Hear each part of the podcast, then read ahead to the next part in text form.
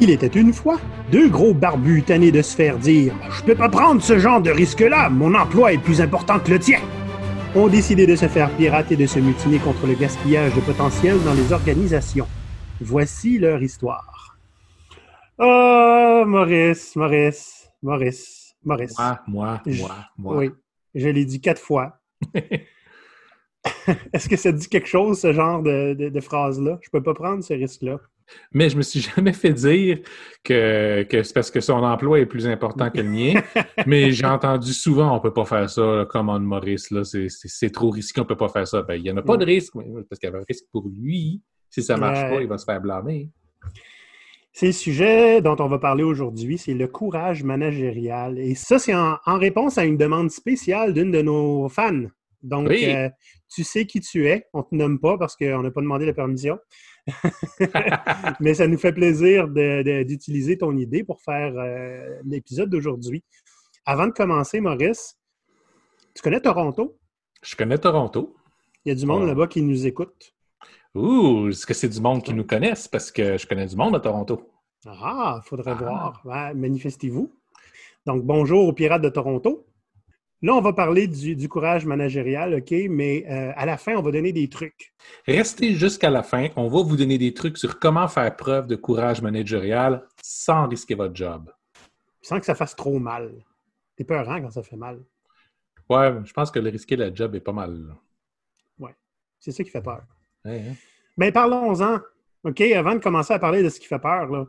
Maurice, puisqu'on va parler de courage, je propose que- je propose qu'on parle de ce qu'on boit. Eh Hein? oui, courage liquide.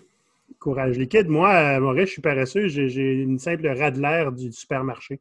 Ah. Mais c'est ma préférée. Ça me rappelle mon voyage en, euh, en Allemagne. Peut-être que si tu faisais 10 minutes de recherche, tu pourrais dater euh, de quand ça, ça a été créé, le Radler. Oui. Moi, j'ai quelque chose d'un petit peu spécial aujourd'hui. Donc, on a un authentique euh, cocktail typique euh, de l'époque des pirates. Donc, c'est essentiellement trois shooters avec du pain liquide. Du pain liquide. Du pain liquide. Donc, euh, vous connaissez la bière Porter, qui est moins populaire aujourd'hui, mais à l'époque, c'était le type de bière qui était le plus consommé, qui était en fait de, de- de la bière de porc. Porc dans le sens pas cochon, mais porc dans le Oh. sens de porc avec des bateaux. Ouais. Euh, D'où le nom de Porter. hein. C'était ceux, euh, c'était les débardeurs, là, ceux qui vidaient puis qui remplissaient euh, les bateaux qui buvaient ça, parce que c'est plein d'énergie. C'est une bière qui est extrêmement dense, extrêmement foncée, pas nécessairement très très forte en alcool. Mais dans ce que je bois aujourd'hui, qui s'appelle un Rattle Skull, donc ça a un nom de pirate, Mhm. euh, ils ont réglé le problème de ben, c'est de la bière à peu près 4% 4,5% en mettant deux onces de rhum le plus foncé possible, puis deux onces de brandy, le jus d'une lime, puis on recouvre le tout de noix de muscade. C'est euh, ça a du punch. C'est bien, c'est bon. Ça a du punch. OK. Donc, euh, vous, euh, spécialement si vous regardez sur YouTube, là, vous observerez Maurice à, à mesure que le podcast avance. Ah ouais, ouais, j'ai hâte de voir que ça va avoir l'air à la fin. hein. J'ai hâte de voir ce que tu vas dire à la fin. Trois shooters puis une bière. Ouais. Ben, j'ai une pinte, là. Oui. Donc, parlons un peu du courage managérial, là, avant que tu, tu nous quittes euh, d'autres euh, d'autres cieux. Come on. Euh, écoute, mais j'ai essayé de trouver c'est quoi. Je pense pas qu'il y a une définition qui est unique, là, OK? Mais pour moi, c'est pourquoi est-ce que je te suivrais, manager, si tu n'es pas capable de prendre des risques pour nous? Puis pas nécessairement des gros risques. Là. Non, des non, fois, il y a des managers qui ont tellement peur pour leur position qu'ils vont simplement tout bloquer puis tout dire non, parce que sinon, ça voudrait dire parler avec leur propre supérieur. Puis là, ils n'osent pas faire ça. Mhm. Et Écoute, euh, moi j'ai tout le temps trouvé, tu sais, c'est une fonction d'un gestionnaire, ben, tu, vas, tu vas dire c'est aussi d'un leader, mais un n'est pas nécessairement l'autre tout le temps. hein, parce, Non. que parce que tu es un leader, tu es un gestionnaire, vice-versa. C'est c'est entre autres d'aller au bat pour ses employés. OK? Pas tout le temps de donner des coups de batte sur les employés. Tu peux aller au bat pour eux autres. Tu peux aller défendre ton équipe parce que, tu sais, moi, quelque chose que j'ai retenu, tu sais, bon, tu connais euh, que je, suis- tu sais que je suis un fan de Simon Sinek. Mhm. Il y a une des choses qui- que j'ai trouvé très, très forte dans une de ses conférences, c'est qu'il dit, tu sais, quand tu regardes les gens dans l'armée, là, OK? Puis tu les vois à quel point ils sont fidèles par rapport à leurs supérieurs parce qu'ils ont fait des, ils ont fait des trucs live dangereux. puis il n'y a aucune hésitation là, à faire des trucs pour leurs gestionnaires. Puis quand tu leur demandes pourquoi, ils te répondent c'est parce qu'ils auraient fait la même chose pour nous autres. Puis ça, c'est ça que je m'attendrais, moi, de la part d'un patron. Ben, c'est ça qu'on entend en entreprise. Quand quelqu'un a un bon patron, soit c'est un patron qui, qui, est juste hyper généreux, ou dans la plupart des cas, c'est vraiment un patron qui va dire il fait partie de notre groupe. Il va aller se battre pour nous autres, il va nous aider à défoncer des portes si on en a besoin. Il nous fait confiance. Il est prêt à prendre des risques avec nous autres. Ça fait toute la différence. Là. Ça, c'est un bon leader. Oui, puis cette confiance-là, ben, ça se mérite. Ah Et c'est très difficile de faire confiance à quelqu'un qui sauve sa peau en premier dès qu'il y a un problème. Bien, tu remarqueras, les gens qui ne font pas confiance et qui ne la méritent pas, ce sont ceux qui vont exiger la loyauté. Puis ce sont ceux qui l'ont le moins. Ben, c'est parce que c'est ça. C'est genre, c'est une loyauté, je veux dire, voyons donc. Ça s'exige pas. Ça s'achète pas. Ça s'achète même pas avec de l'argent. OK? Je veux dire, j'ai gagné des salaires très, très intéressants, puis que je n'étais pas loyal deux secondes, j'aurais jamais suivi ce leader-là. Là. Comprends-tu? Et ça a donné que j'avais pas le choix. Puis, tu sais, souvent, euh, quand les gens me demandent est-ce que. On, diverge un peu, mais je pense que ça a rapport un peu avec le, le courage managérial, là, mais c'est quand quelqu'un me demande est-ce que mon patron, c'est un bon leader, ce que je réponds, c'est s'il n'y avait pas autorité sur toi, est-ce que tu le suivrais quand même? Oui, c'est bon ça. C'est bien rare que tu vas dire ben j'ai un bon leader, mais je ne le suivrai pas. Puis souvent, ben, ces, ces bons leaders-là, c'est parce qu'ils sont capables d'aller défendre leurs équipes, les gens qui sont supposés supporter. Hein?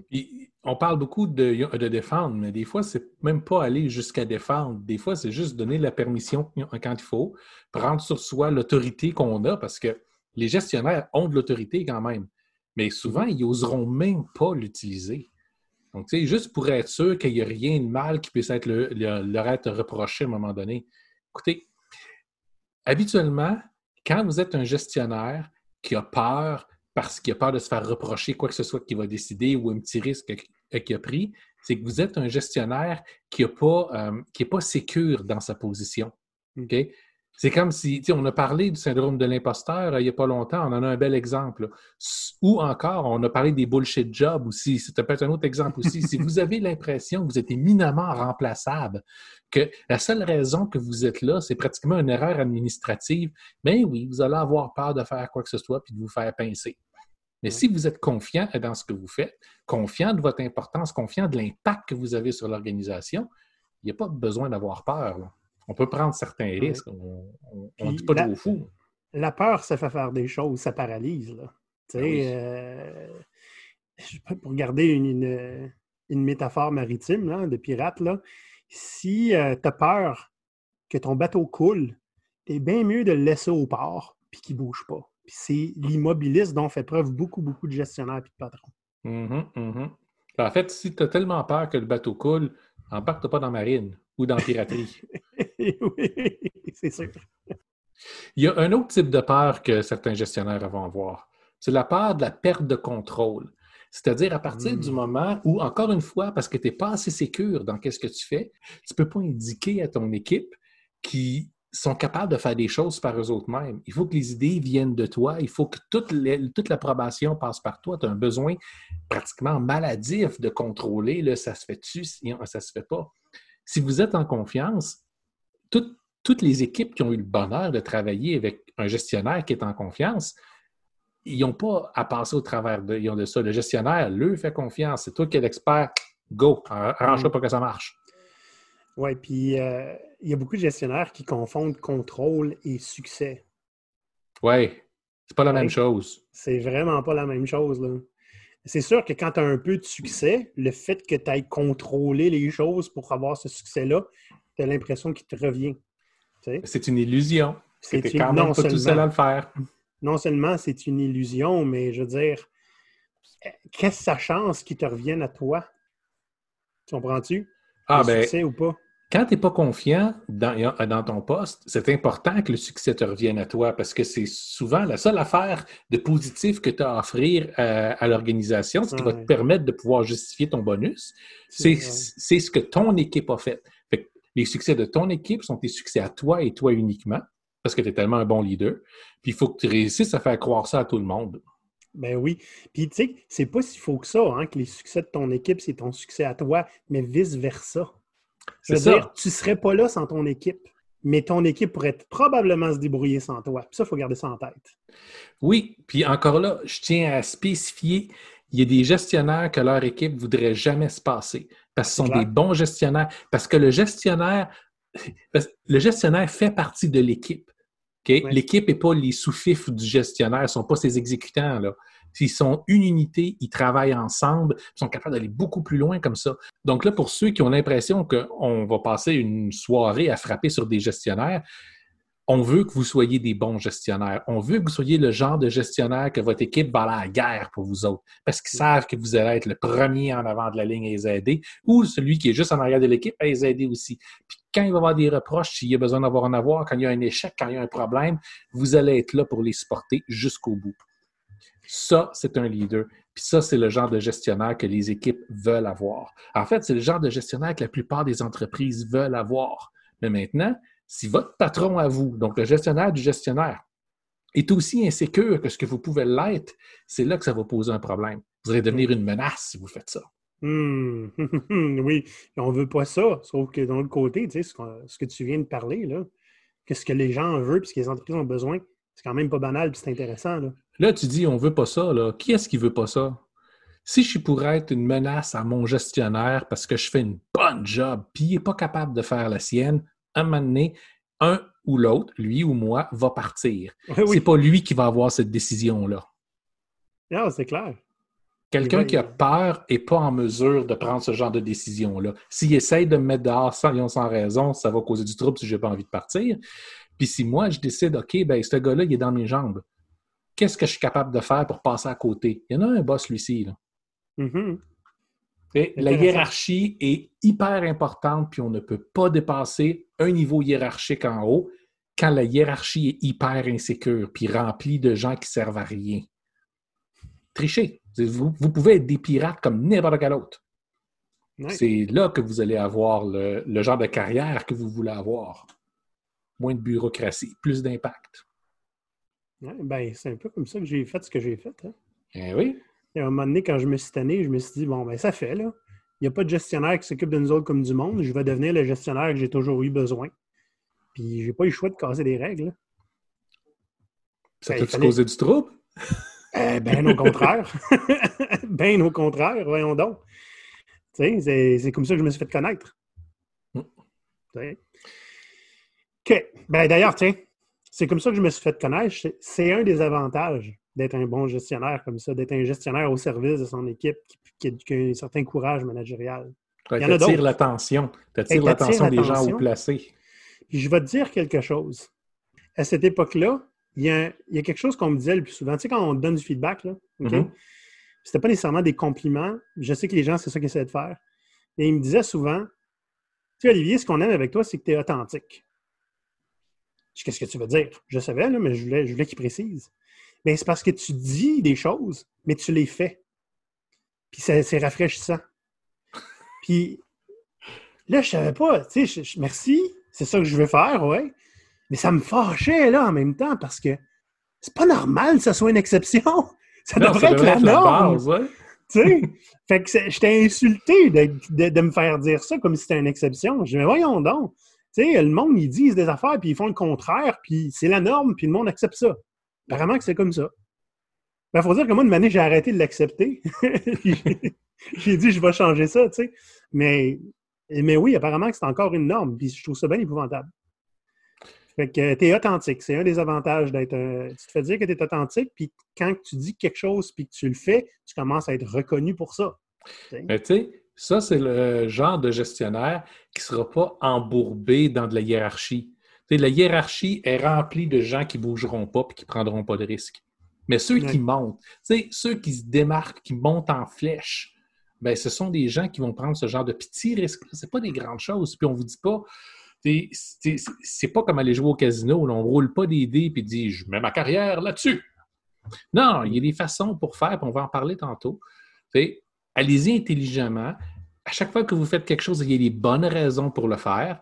Puis soyez en mesure de, verbaliser ces raisons-là. Comme ça, peu importe si ça marche ou si ça ne marche pas, vous allez être capable d'expliquer tout le contexte. Pourquoi vous avez fait ça? Comment ça a fonctionné? Qu'est-ce que ça a donné? Qu'est-ce qu'on a appris? Qu'est-ce qu'on devrait faire maintenant? Peu importe le résultat, vous allez vous démarquer. Et dans le bon sens, pas dans le mauvais. Oui. Si on veut continuer à parler davantage, ben à un moment donné, euh, tu sais, je disais, je me suis fait connaître pour ça. Il y a des gens qui ont commencé à vouloir me rencontrer juste parce que il y a quelqu'un qui leur avait parlé de moi. Il y a du monde qui m'ont dit On me dit que je voudrais travailler pour toi. OK? J'ai du monde, c'est comme ça qu'ils m'ont approché là, en entrevue. Ah OK, je suis ici pour toi. Pas banal.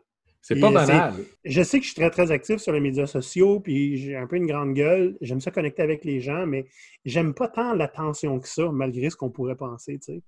Fait que ça, c'est un joli compliment qui me gênait beaucoup, beaucoup de me faire dire ça. Mais c'est correct, je me dis, c'est pas à propos de moi, c'est à propos de eux, qu'est-ce qu'ils ont envie de vivre, qu'est-ce qu'ils veulent. sais. Mais euh, ça a donné les meilleures entrevues aussi. Là, Absolument. D'un autre côté, je voyais ça comme un risque aussi. Qu'est-ce qui arrive si je disparais, si je m'en vais, si je perds ma job? Je veux pas que les gens soient ici pour moi. Fait que mon objectif, c'était de faire en sorte que les autres gestionnaires en place commencent à adopter ce genre d'affaires-là. Tu sais. Mm-hmm. Puis, euh, ben, je veux, veux pas, j'ai commencé à, coacher des gestionnaires qui faisaient la gestion depuis plus longtemps que moi. Euh, je dirais, un des grands avantages à, être un gestionnaire courageux, puis euh, donc qui, est capable de faire confiance à son équipe, puis de les supporter comme il faut, puis d'aller, comme tu disais tantôt, au bat pour eux autres. la première job que j'ai eu en sortant de l'université, mm c'était, bon, je travaillais pour une agence de placement, mais j'étais sur ce qu'on appelait un fire team, c'est-à-dire quand des gros clients arrivaient, puis il y avait une catastrophe là-bas, puis il y avait besoin d'avoir un paquet de monde qui aille, puis qui règle un problème, bien, je faisais partie de, cette équipe-là. Puis notre gestionnaire qui venait avec nous euh, sur place, des fois on avait l'équivalent de, plusieurs mois, voire quelques années de travail qui avait été négligé ou fait tout croche, puis il fallait que tout soit rectifié en dedans de 48 heures. On pouvait être 7-8 c'était la panique, là, on, on, travaillait des fois des 12, 14 heures juste pour être capable d'arriver à ça. Mais les gens se battaient pour être sur cette équipe-là. Parce que le gestionnaire de l'équipe, le leader qui avait là, allait faire de toi quelqu'un qui, après, allait être capable de nommer le salaire qu'il voulait. Quelqu'un qui, peu importe quel genre d'enfer tu allais être envoyé, tu allais être capable de, de travailler avec ça sans vraiment de problème. Parce que tu avais appris à garder ton calme, tu avais appris à planifier à très, très, très court terme qu'est-ce qu'il y avait à faire, à prioriser comme il faut, puis à travailler en groupe coordonné. Tu sais, c'est lui là, qui m'a appris que dans la vie, tu n'as pas besoin de courir à moins de trois facteurs. OK? Si ça saigne, si le feu est pris ou si le bateau coule, c'est un ancien marin. Donc, quand tu gardes ça en tête, tu arrêtes de courir, puis tu vas être capable d'aborder pratiquement n'importe quoi avec calme. Oui, euh, c'est sûr, mais tu sais, Maurice, il va arriver des situations où c'est difficile d'aborder avec calme. Tu sais, par exemple, un, classique chez un gestionnaire, puis souvent, c'est à ce moment-là qu'un gestionnaire va euh, briser sa parole ou, arrêter de walk the talk. C'est quand il y a une décision qui vient d'en haut avec laquelle tu n'es pas d'accord et que tu dois transmettre en bas, simplement. Ça ne vient pas de toi, tu n'as pas d'influence dessus. Il faut que tu annonces ça à tes troupes. Ça, c'est dur pas facile, je l'ai déjà vécu, c'est pas le fun. Tu sais, puis tu veux pas non plus commencer à faire le parler contre en haut à en bas. Et tu veux pas nécessairement dire euh, Ah, je n'étais pas d'accord, mais ils ont décidé ça. Oui, c'est l'idée de garder un front unifié. C'est ça. Malgré le fait que je me suis probablement obstiné pendant des heures avant pour faire valoir mon point puis expliquer à quel point je n'étais pas d'accord. Et ça, c'est excessivement difficile. Puis, euh, ben, c'est là que tu te mets à risque, des fois. Il y en a que, quand c'est quelque chose qui est absolument euh, impossible à tolérer, il y en a qui vont mettre leur travail en jeu pour leur équipe puis leur, leur propre croyance. Mm-hmm, mm-hmm. Mm. Ben, tu sais, quand tu as fait le combat, puis tu es honnête avec ton équipe parce que tu l'as perdu, ce combat-là, l'équipe va être capable de le prendre. Aussi désastreux que c'est, parce que c'est pas en une fois que tu forges ta réputation avec ton équipe, mais c'est en plusieurs. Donc, si tu as toujours été au combat avec eux autres, le, jour où tu viens les voir, où tu dis, ben, il a été décidé qu'avec clairement dans, ta face, c'est vraiment dernière affaire que toi, tu aurais voulu. C'est ça qui va arriver. Fait que, ben, faut qu'on deal avec maintenant. Mais que c'est même pas juste un. Tu peux, tu peux pas te permettre de juste le, le, le, le domper sur les gens, leur, leur dire ben, six d'entre vous allez perdre de leur travail et vous allez être avertis d'ici la fin de la journée par courriel. C'était tout ce que j'avais à dire là-dessus. Tu peux pas juste faire ça. Terrible. Et Maurice, moi, je me suis déjà fait restructurer par, euh, par un patron qui, qui m'aimait bien, qui m'a amené de. C'est mon premier travail de Scrum Master, là, qui m'a amené assez loin. Puis, c'était pas son choix. OK? Il s'était fait dire ben là, on va garder juste les développeurs parce que les autres, ça va rien. Puis, clairement, c'était pas son choix. Tu, le voyais dans sa face. Il m'a dit écoute, euh, remets jamais en doute tout ce que tu as réussi à faire ici. Je te plug avec mes recruteurs préférés. Je veux dire, il a quand même, malgré la situation, il a quand même trouvé un moyen que je me sente pas mal avec ça. Puis, euh, bon, je, commençais à devenir un peu plus antifragile, là, que ça n'a pas fait de vague du tout. J'avais une job deux jours après. Mais, tu sais, ça, c'est ce que je m'attendrais d'un patron qui n'a pas le choix, mais qui a décidé de faire le maximum quand même, malgré la décision. Je vais te trouver une autre job, moi. Exact. Quand tu as une équipe qui est loyale envers toi, parce qu'elle croit en ce que tu fais, puis elle croit que tu fais partie du groupe. Pratiquement, peu importe que tu vas dire, voici les conditions avec lesquelles on a à travailler, voici le résultat qui est attendu de nous. Tu vas avoir ton équipe entière qui va se mobiliser pour essayer d'atteindre ces objectifs-là. OK? Puis pas à reculons, pas en se traînant les pieds. Puis même si ça leur déplaît, ils vont le faire, entre autres, parce que c'est toi qui le demandes, même mm-hmm. s'ils savent très bien que l'ordre peut venir d'ailleurs puis ils vont le faire parce qu'ils ne veulent pas nécessairement que tu te retrouves dans la position de devoir aller expliquer un échec. Donc, c'est extrêmement important d'avoir votre équipe entière, vos gens entiers qui vous sont vraiment loyaux, qui vont faire ce qu'il y a à faire pour s'assurer que votre groupe vous fonctionne bien puis vous, puis vous performiez, mais mm-hmm. que vous, en tant que gestionnaire, vous ne soyez pas dans, dans l'eau chaude sans avoir une maudite de bonne raison. Oui, oui, oui de, la même de la même façon vous allez vous battre pour eux autres, ils vont se battre pour vous. Puis c'est là qu'on voit une belle équipe. C'est là qu'on voit qu'il y a des relations solidaires. Là, Vous êtes ensemble là-dedans. Vous faites partie de la même équipe. Fait que quand vous êtes ensemble comme ça, c'est à la vie et à la mort, on va réussir à trouver la bonne solution. Juste pour faire l'avocat du diable, à la vie et à la mort, ça, peut être dangereux aussi. Euh, sans, les nommer, on a déjà eu des clients qui parlaient de leur boss, c'était tellement incroyable. Puis tu viens, un moment donné, j'ai demandé euh, Vous allez vers quoi si ce patron-là s'en va Puis à l'unanimité, les trois en même temps ont fait ben, on s'en va, c'est sûr. Mm-hmm. remarque, c'est peut-être pas une mauvaise chose. Si le patron s'en va ailleurs, on le suit, puis on va être son équipe encore. C'est ça. Il faut qu'il y ait du monde à engager. Là. Ça, ça veut dire que c'est les gens en haut de ce patron-là qu'il faut qu'ils prennent ça en compte. Le fait que cette personne-là a plus une tête dure et plus fonceur, et plus en contrôle de ce qu'elle fait avec, avec son équipe, en contrôle de ses résultats, on ne peut pas l'utiliser comme un pion.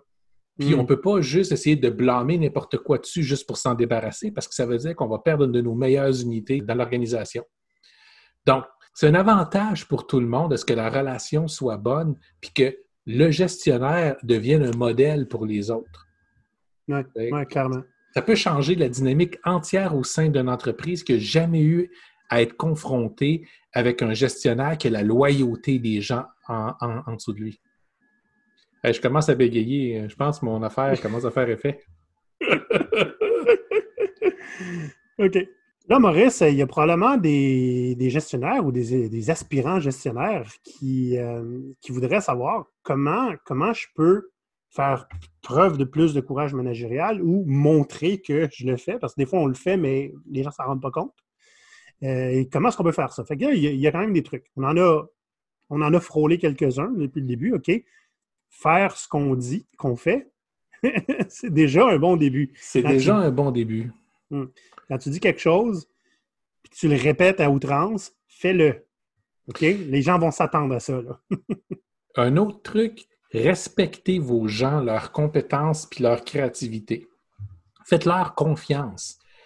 demandez à voir leur opinion, puis quand ils vous la donnent, s'ils ont une idée qui est meilleure que celle que vous avez, puis ça va arriver. Mm-hmm. Admettez-le, faites j'aime ton affaire, go, make it happen. Parfait, ça. sais, Maurice, euh, y a, euh, nous, on a une boussole pirate. Oui, le- la boussole pirate, c'est vraiment un outil qui, qui nous permet de nous réaligner face à nos valeurs constamment. Parce que le monde étant compliqué, puis des fois, euh, les choses vont nous arriver rapidement puis violemment. C'est bon d'être capable de se recentrer. Puis la boussole, elle sert à faire ça. La manière qu'on l'explique d'une façon plus simple aussi à des, des gens qui prennent euh, nos, nos services, c'est aussi une manière de, de se rappeler ce qui est important pour nous, puis que ça soit tellement ancré dans notre quotidien là, que si on ne respecte pas notre boussole, il faut que ça fasse mal. hein? Ouais. Euh, il y en a une de nos valeurs à nous, euh, GoPirate, dans cette boussole-là, qui est euh, briser des chaînes. Puis, la manière que tu l'expliques souvent, c'est donne des super pouvoirs aux gens. Ça, c'est un très bon truc pour faire preuve de plus de courage managérial. OK? De ne Oui. pas garder les gens dans leur petite boîte confinée. OK? De faire en sorte qu'ils se développent à une vitesse exponentielle, si possible. J'ai un bon exemple pour ça. Ouais, vas-y. Euh, un gestionnaire qu'on connaît tous les deux, en fait, euh, avait l'habitude à un moment d'enseigner à son équipe les, les bases des finances, de façon à ce qu'ils comprennent comment les budgets fonctionnent, comment les Mm. dépenses fonctionnent, puis qu'ils soient capables de baser non seulement leurs décisions, mais de lui faire des propositions qui, qui marchaient dans le modèle euh, financier de l'en- de l'entreprise. Tu sais, c'est important, là. soudainement, toi, en tant que gestionnaire, tu viens de t'enlever un gros fardeau.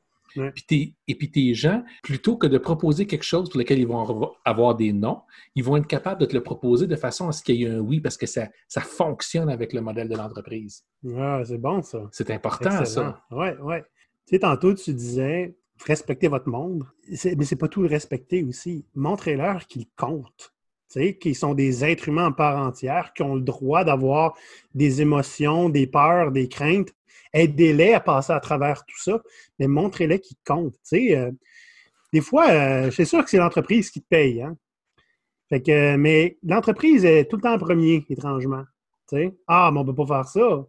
Euh, on a quelque chose à livrer. Ah, on ne peut pas faire ça. À un moment donné, les gens se demandent s'ils ont une vie. Ouais. D'essayer de se battre pour qu'ils comprennent qu'ils en ont une vie, qu'ils sont importants, qu'ils ont une unicité, qu'ils apportent quelque chose qui est différent qui est unique, parce que chacun est unique, puis qu'ils comprennent ça. C'est important aussi. là. Moi, j'ai souvent répété à des gens, puis je l'ai fait une fois pour vrai, là, parce que ça n'arrive pas souvent, là, mais je disais au monde, tu sais, si à un moment donné, tu n'es pas heureux, là, qu'on on fait tout ce qu'on peut, mais il y a quelque chose qui ne marche pas, je vais t'aider à trouver une job ailleurs. J'aime bien mieux que tu sois heureux ailleurs que tu te forces à venir ici et que tu sois malheureux. Parce que je l'ai vécu, ça, puis c'est pas le fun. Il y a un gars, il dit, ben, tu sais, je suis heureux, mais j'aimerais ça être à mon compte. J'aimerais ça travailler plus avec mes heures à moi, puis avoir d'autres clients. Ben, veux-tu être à ton compte? Veux-tu veux-tu qu'on soit ton premier client? Puis il l'a fait. Et ça a marché. C'était à condition que l'équipe trouve que ça marche. Quand l'équipe trouve que ça marche, par exemple, on va arrêter, puis on va te laisser aller avec tes autres clients. Ça a marché pendant 3-4 mois, puis finalement, c'est lui qui nous laissait faire. Il dit J'ai trop de clients, euh, je pense que je vais juste garder eux autres. Il était super content. Mais il faut le faire, ces affaires-là. J'ai un bel exemple euh, historique de pirate pour ça. Ah ouais, go. Ben, tu sais, dans l'armée ou ben, dans la marine militaire ou dans la marine marchande, les marins étaient des pions, un peu comme les employés aujourd'hui, qui étaient des pions éminemment euh, remplaçables. Mm. Donc, mais c'était pourtant des experts professionnels qui avaient un métier à faire. Si tu ne savais pas comment un, un- un navire ça s'opère, si tu ne sais pas comment organiser des gréements, ben, je veux dire, non seulement tu vas mourir, mais tu vas probablement causer la mort d'un gros paquet d'autres monde à côté de toi. Sais, C'était des professionnels, mais ils étaient quand même utilisés comme des pions. Sur un bateau pirate, chaque marin se faisait appeler monsieur puis son nom de famille. Marque de respect à tout le monde. Ça, ça voulait dire deux choses. Un, je connais ton nom, je sais t'es qui. Mhm. Deux, tu mérites monsieur, comme ce que Ah. ils ont comme quelqu'un de plus haut gradé sur n'importe quel autre navire.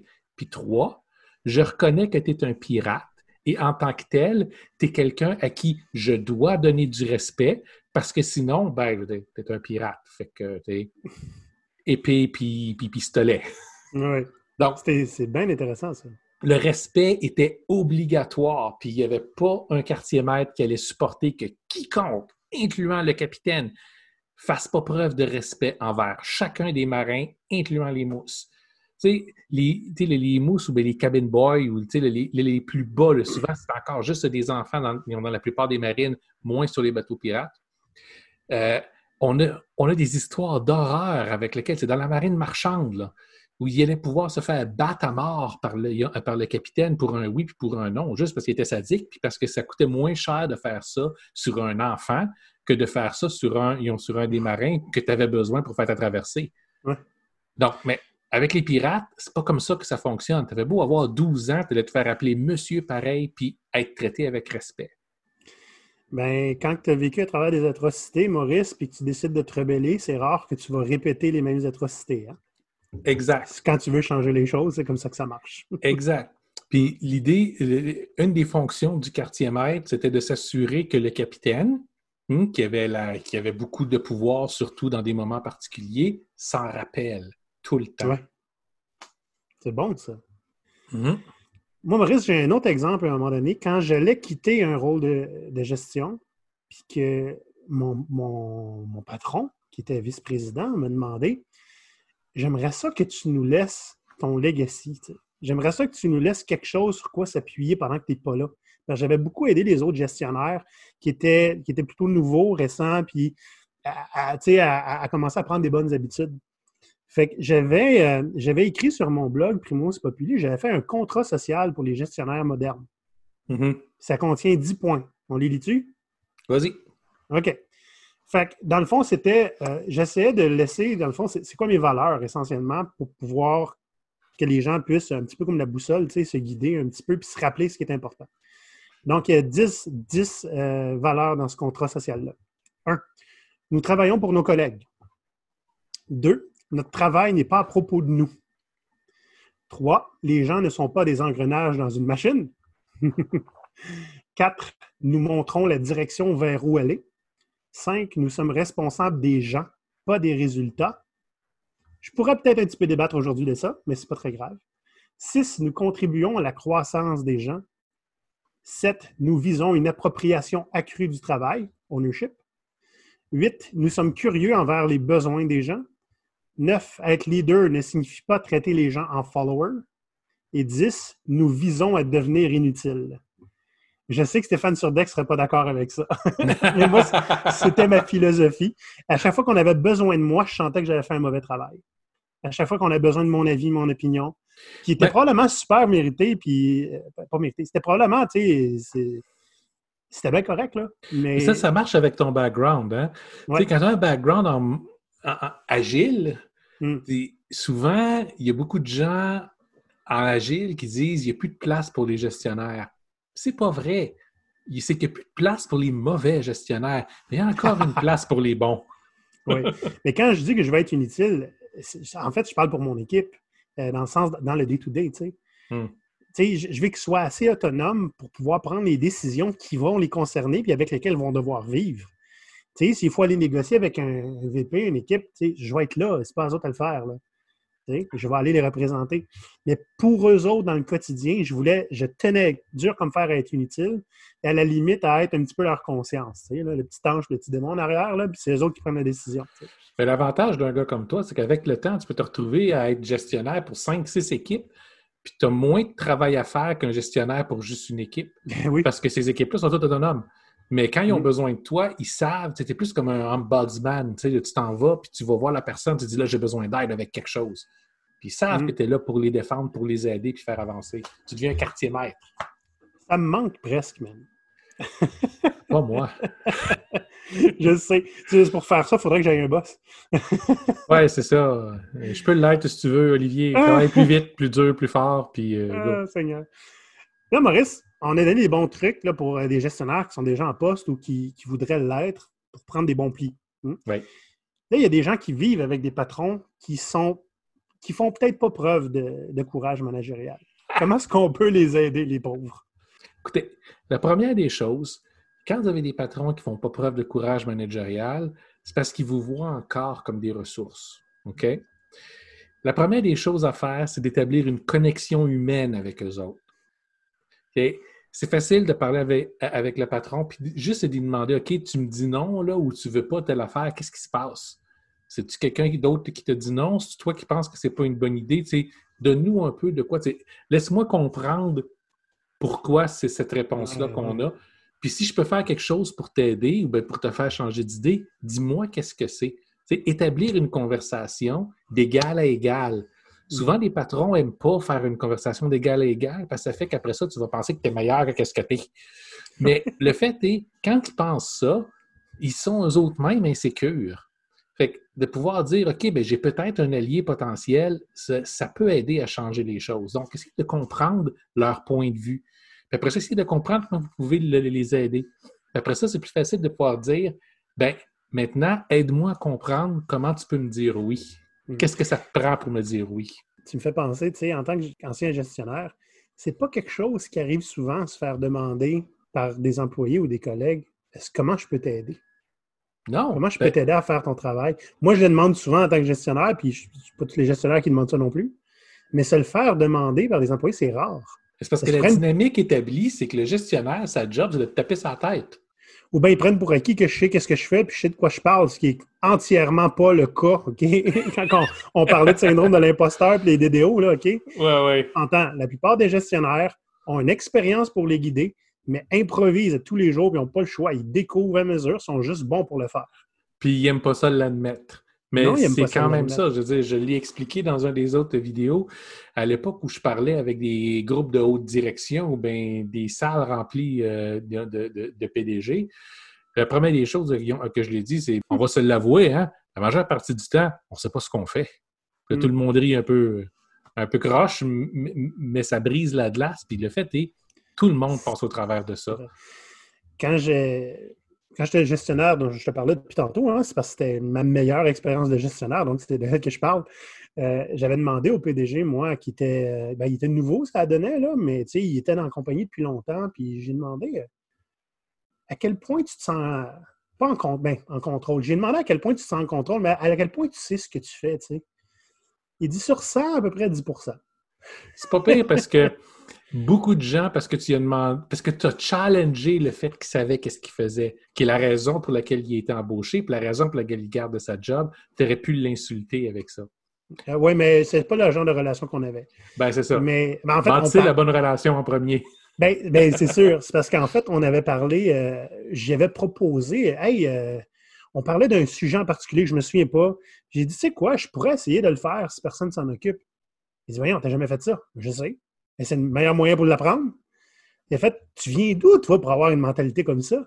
T'es casse. Ben, c'est parce qu'à un moment donné, j'ai décidé, regarde, le meilleur moyen de m'améliorer, c'est d'essayer des choses.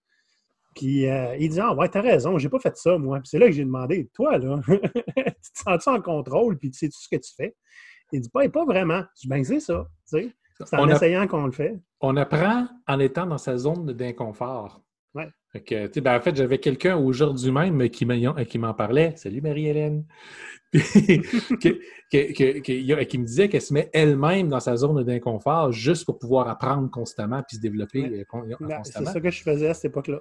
Tu as le choix. Ou tu es poussé dans ta zone d'inconfort sans que tu le veuilles, ou tu y vas volontairement puis tu te dis je vais en tirer le parti le plus possible puis cette zone-là va devenir confortable. Mais quand tu commences à faire ça, tu t'aperçois que c'est le fun. Fait que tu vas finir par chercher est où la prochaine zone d'inconfort où je peux apprendre quelque chose. Ah, c'est presque addictif là, quand tu commences à être confortable à sortir de ta zone. Ça veut dire que tu l'agrandis. Mm-hmm. Tu agrandis ta zone de confort. Fait que tu commences à être confortable avec beaucoup plus de choses, dont sortir de ta zone. sais-tu ce que moi j'aime faire la première seconde qu'il y a quelqu'un qui me dit Hey, t'avais raison, Maurice, on sort de notre zone de confort, puis on apprend, puis après ça, on devient confortable à faire ça. Je comprends ce que tu nous disais. Parfait. Maintenant, tu vas l'enseigner à quelqu'un d'autre, tu deviens mentor pour le petit nouveau. Hmm. Ça, ah, c'est le fun! Ben, ça me sort de ma zone de confort, Maurice. ah, ça les catapulte. Mais chez qui, moi, pour être un mentor? Tu es quelqu'un qui a compris quelque chose que l'autre n'a pas encore compris. Fait go, hein? go! Hein? Tu sais, j'avais un gestionnaire que j'aimais beaucoup à l'époque, que j'ai compris beaucoup plus tard ce qui se passait. Il y a tous ses employés, il nous a rencontrés, puis il nous a dit euh, Demande-moi quelque chose que tu vas apprendre n'importe quoi. Je dis, ah, ouais, il va nous payer une formation, quelque chose de même. Je me souviens pas qu'est-ce que. Ah, j'avais demandé, j'aimerais ça comment euh, mieux parler, mieux adapter mon discours à l'auditoire. J'avais de la misère à convaincre le monde à cette époque-là. Mm-hmm. Mais il dit, parfait, donne-moi deux semaines, je vais te le montrer. ah ouais, c'est toi qui vas me montrer ça. ouais. Mais il y, a il y a des affaires. Ça, c'est quelque chose qu'il savait très bien faire. Le gars, il jouait du jazz. Il était très bon pour improviser puis s'ajuster. Puis, ah, fait il m'a montré ça vraiment bien. Là. Puis, euh, mais sinon, à tous les autres employés, là, il, y en a qui leur ont demandé de, montrer un langage de programmation qu'ils ne connaissaient pas. Il est allé l'apprendre pour leur montrer. Puis je pense que c'est ça qu'il essayait de faire. Moi, j'en ai rencontré à un moment donné, quand il a posé cette même question-là, un des employés, puis j'étais là, j'avais trouvé ça super drôle. Il a demandé Je veux apprendre à faire tes grilled cheese parce qu'ils sont vraiment bons. ça a l'air idiot, là, mais le patron, puis c'était un patron qui était genre trois rangs au-dessus de l'équipe. C'était quelqu'un, là, c'était quelqu'un d'important. Ben, il est arrivé avec le poêle portable puis il a montré comment faire le grilled cheese. C'est malade. Génial. C'est malade, mais ça a créé un lien avec ben, l'équipe instantané. À partir de ce moment-là, c'était le boss qui m'a montré à faire des grilled cheese. Puis, je veux dire, cette équipe-là se sont dévoués 100 000 à l'heure pour cette personne-là parce qu'il y avait assez d'humilité pour être capable de jouer avec l'équipe et de les traiter comme des, comme, des égaux, comme des gens. Oui. Hein, c'est des petites choses, hein? Oui, ça prend pas grand-chose. Oui. Eh bien, que malgré tout ça, Maurice, il y aurait des gestionnaires qui seraient humains. Mm-hmm. Mm-hmm. Ils sont tous humains, Maurice. À moins qu'ils soient des androïdes, ils sont tous des humains. c'est juste qu'ils ne le montrent pas toutes. Oui, Olivier, reste avec tes illusions. On est tous des humains. C'est vrai, j'oubliais que tu n'arrêtes pas de dire que es, moi, je suis l'humain des deux, puis toi, tu es inhumain. Mais finalement, ça dépend. Des fois, tu dis que tu es humaniste, tu vois. je suis humaniste. OK, ça me va. Maurice, on va faire preuve de courage et on va mettre fin à cet épisode. Non, on va faire preuve de courage, puis on va vendre nos formations. Si vous aimez ce que vous avez entendu aujourd'hui, OK, que ce soit pour être un bon gestionnaire pour vos employés, que ce soit pour créer la bonne dynamique entre votre équipe et vous-même, ou que ce soit pour influencer votre patron pour, pour le rendre un peu plus humain puis un meilleur gestionnaire, sont des choses qu'on enseigne dans l'Académie Go Pirate. nos formations s'en viennent bientôt. Restez à l'écoute, on va avoir plein de belles autres petites choses pour vous à vous montrer. C'est vraiment partie intégrante de nos, de nos formations, partie intégrante de nos programmes. Maurice, c'était vraiment bon de faire ça. T'as-tu déjà pensé à faire des infomerciaux à la télévision avec, tu sais, là, au début, c'est en noir et blanc, le gars avec son gestionnaire, ils sont pas contents. Là, tu mets ça en couleur. Là, tout le monde est content. tout ce que je pense, c'est. Euh, je sais pas, est-ce que tu as écouté de la série 30 Rocks? OK. Il a dans un des épisodes où un des personnages essaie de devenir un, spokesperson pour un, pour un produit qui est une espèce de, machine à faire des sandwichs où tu enlèves l'affaire inutile qui est le pain. Donc, tu sais, c'est comme genre ta viande est en deux autres types de viande. Fait que dans l'infomercial, ça commence avec est-ce que ça, ça vous est déjà arrivé? Puis tu vois quelqu'un qui prend ses tranches de pain, puis les tranches de pain s'en vont partout, ou qui se coupe sur le sac de pain. éliminer tout ça, puis acheter notre nouveau produit. Ah, c'est parfait. Donc, euh, oui, l'Académie Go Pirate, c'est quelque chose qu'on est en train de développer. Ça s'en vient très bientôt. Restez pas loin sur LinkedIn. Vous allez en entendre parler, c'est certain. Puis, euh, Facebook aussi. Oui, sur Facebook aussi. Venez nous en parler en personne. On peut vous donner des détails. Puis, on a déjà commencé à faire tirer des billets. On a eu un gagnant la semaine passée, un meet-up qu'on a fait. Ça se peut qu'on en fasse d'autres. Juste au cas où on ferait d'autres tirages allez vous inscrire à notre infolette sur notre site web. Aucune raison particulière, hein, juste au cas où. Juste au, cas, des fois. Puis laissez des commentaires, puis partagez nos affaires, tu sais. des fois. Des fois, des fois. Abonnez-vous sur euh, notre chaîne YouTube, des fois. Des fois. Euh, oui, oui. On ne peut pas suivre euh, la trace de ceux qui sont abonnés au podcast, mais sur la chaîne YouTube, on sait qui vous êtes. Ben, en fait, il y a un bon moyen de savoir qui est abonné au podcast. Ah Allez sur Apple Podcast et laissez-nous un review avec une note. Ah oui, les gens qui nous laissent des reviews aussi, oui, c'est ça. Puis euh, j'ai un secret, il n'y en a pas beaucoup qui l'ont fait jusqu'à maintenant. Fait que euh, si vous voulez être dans la liste, vous savez quoi faire. Bon, ben, c'est un bon moyen de sortir nos platitudes de fin d'épisode, ça, Maurice? Ben, c'est ça, c'est ça.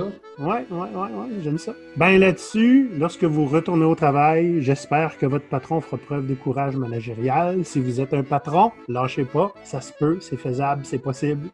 Si vous avez de la misère, faites-nous signe. Maurice, t'as fini ton drink?